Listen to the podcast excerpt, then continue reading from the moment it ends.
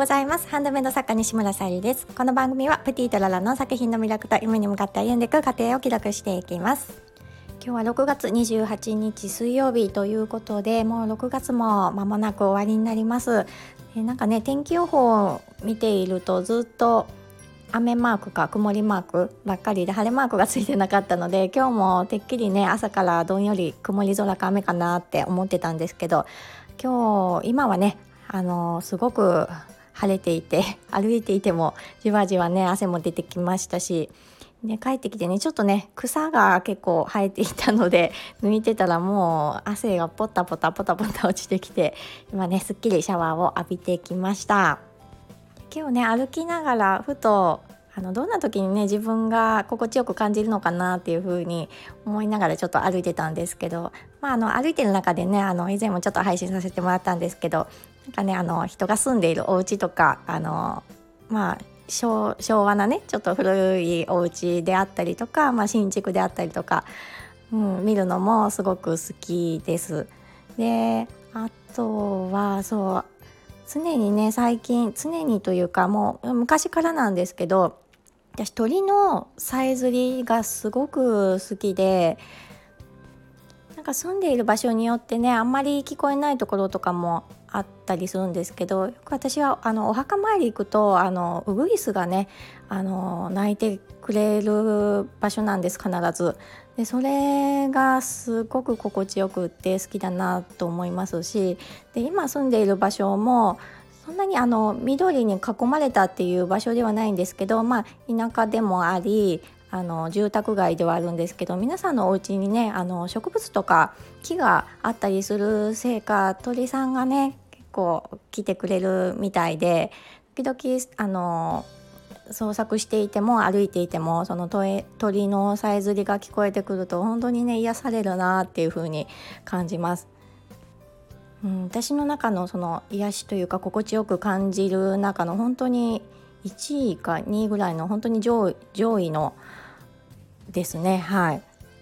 であとは、まあ、毎朝その歩いてきたあとコーヒーをねあの飲むのが日課なんですけどコーヒーももちろんあの味として好きというのもあるんですけどもしかしたら私はどっちかというと香りの方が好きだなと思います。アロマ的なねあのコーヒーの香りを嗅ぐとすごく癒されるっていうのがありますね。皆さんはどのような環境が快適であったり癒されたりしますでしょうか？なんかねあのご家族が多い方だとねあの子供さんたちがいることでもしかしたら癒されたりするのかなとかいろいろね想像できるんですけどでも私あの子供はいないんですけどまあ、だからこそなのかもしれないんですがあの学校帰りのね子どもさんの声とかあと今の場所は聞こえてこないんですけど昔住んでいたところだとなんか保育園でワイワイ外からね聞こえてくるなんか遠くから聞こえてくるあの窓から聞こえる声になんかねあの癒されたりするんですよねなんだろうなんか幸せだなっていうふうに感じたりします。実際ねあの小さなお子さん持ってらっしゃる方はちょっとね大変だったり癒されたりしないよって思うかもしれないんですけど私はねそういう風に感じます。はい、えーと、ちょっと前置きが長くなりましたが高性能イコール快適とは限らないという今日のテーマなんですけど私がさっき配信した中で、えー、コーヒーの香りが好きということで、まあ、飲むのも好きです。で以前あのコーヒー豆から引ける、えー、ていうんですか？コーヒーのあのドドリップのマシーンっていうんですか？コーヒー豆から引いてくれるもう豆を買ってきたらもう自分のところですぐね美味しいコーヒーが飲めるっていうものを持っていました。ただえっ、ー、と自分のその、まあ、生活環境であったり生活のスペースえー、生活のペースであったりに全然ふさわしくないなと思って あのすごくね美味しいコーヒーは飲めると思うんですけどただねあのねマシーンの片付けが結構大変大変までいかないですけど時間がかかってなかなか私は続かないなっていう風に感じました。なのであの引っ越しの際に思い切ってちょっと処分をさせていただきました。であの今は、えー、紙パックの ドリップ式で飲んでるんですけどやっぱりあの、うん、もうワンランク上の美味しさが欲しいなと思ってで昔も使ってきたことがあるあの粉のタイプでドリップするコーヒーに戻そうと思いましてでその使ってた時はあのそう掃除もしやすいタイプのものだったし、うん、すごく使い勝手がよくってで今それがなぜないかっていうとそのガラスが割れてしまって なかったんですけど、えー、新しくちょっとね購入したものがあってまだ眠らせていたのでいよいよちょっと稼働しようかなっていうところに来ています。なのでね私にとってその、うん、高性能なあの美味しくね飲める豆タイプのそのコーヒーメーカーよりも、えー、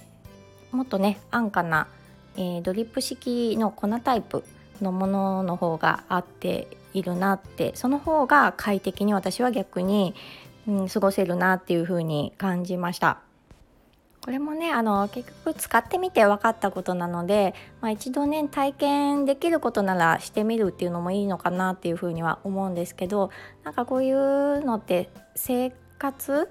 うん、なんかちょっとねあのいい暮らししたいって描いた時にそのねいい部分だけしか見えてなかったりするので、うん、そういう面でもなんか共通していることがあるなっていうふうに感じました。もちろんねあの自分が一番経験することが何より大切だとは思うんですけど私は以前はねあのパリに住んでみたいとかね 思っていたんですけどいろいろねあの情報を得たりとかお話を聞く中で、うん、あの旅行でいいかなっていうふうに思いましたね。